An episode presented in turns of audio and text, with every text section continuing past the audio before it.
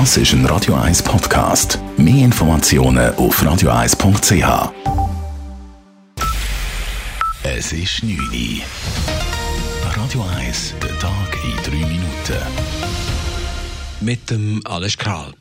Die Experten des Bundesamtes für Gesundheit beobachten bei den Coronavirus-Neuinfektionen eine erste Stabilisierung oder sogar einen leichten Rückgang.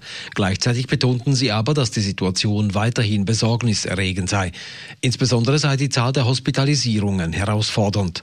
In gewissen Regionen der Schweiz liegt die Auslastung der Intensivstationen bei über 80 Prozent. Laut Andreas Stettbacher vom Koordinierten Sanitätsdienst des Bundes müssen vermehrt Patienten verlegt werden, um die Situation im Griff zu behalten.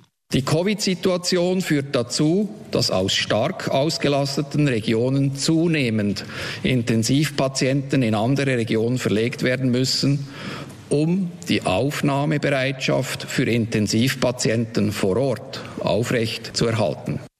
Stettbacher rief die Spitäler dazu auf, Intensivpatienten in andere Regionen zu verlegen, wenn die Auslastung der Stationen mehr als 80 Prozent beträgt. In Zürich ist heute die umstrittene Studie zum Unternehmer und Waffenfabrikant Bürle und dessen Kunstsammlung vorgestellt worden. Die Studie zeigt die Verflechtungen und Wechselwirkungen von Bürles Geld, seiner Waffenfabrik und der Kunst. Die Kunstsammlung sei nur dank des Reichtums entstanden, den Bürle durch die Waffenexporte an alle Parteien vor und während des Zweiten Weltkriegs angehäuft hatte, so das Fazit der Historiker.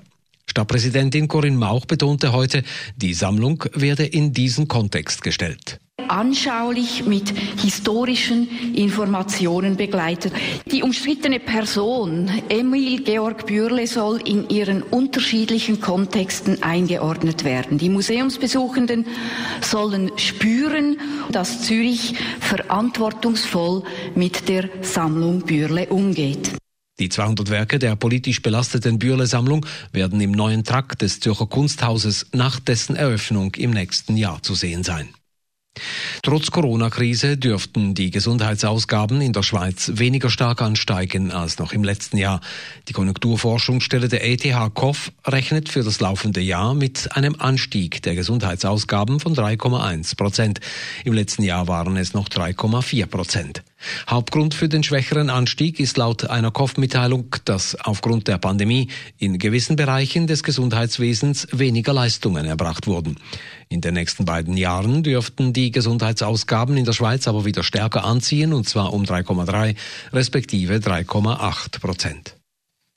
Das abgesagte Nations League-Spiel der Schweizer Fußballnationalmannschaft gegen die Ukraine von heute in Luzern wird nach einem UEFA-Entscheid nicht nachgeholt. In der ukrainischen Mannschaft wurden neun Teammitglieder positiv auf Corona getestet. Der Luzerner Kantonsarzt hat das gesamte Team danach in Quarantäne gesetzt. Nun muss die UEFA-Disziplinarkommission entscheiden, wie das ausgefallene Spiel gewertet wird. Sollte das ukrainische Team fahrlässig gehandelt haben, dürfte es eine Forfait-Niederlage für die Ukrainer geben. Dies würde die Schweiz vor einem Abstieg in die B-Liga der Nations League retten. Andernfalls gäbe es einen Losentscheid. Dies würde die Chancen der Schweizer verschlechtern. Radio 1 Wetter. Nach einer klaren Sternschnuppennacht ist es morgen am Mittwoch zuerst noch neblig mit einer Obergrenze um die 600 bis 700 Meter. Tagsüber löst sich der Nebel im Unterland nur zögerlich auf. Darüber ist es strahlend schön mit einer wunderbaren Fernsicht. Temperatur am frühen Morgen um 1 bis 3 Grad, am Nachmittag je nach Sonne 7 bis 11 Grad. Das war der Tag in 3 Minuten.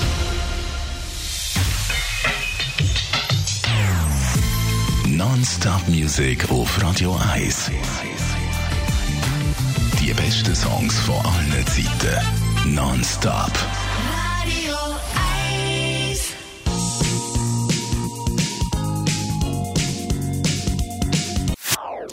Das ist ein Radio 1 Podcast. Mehr Informationen auf radio1.ch.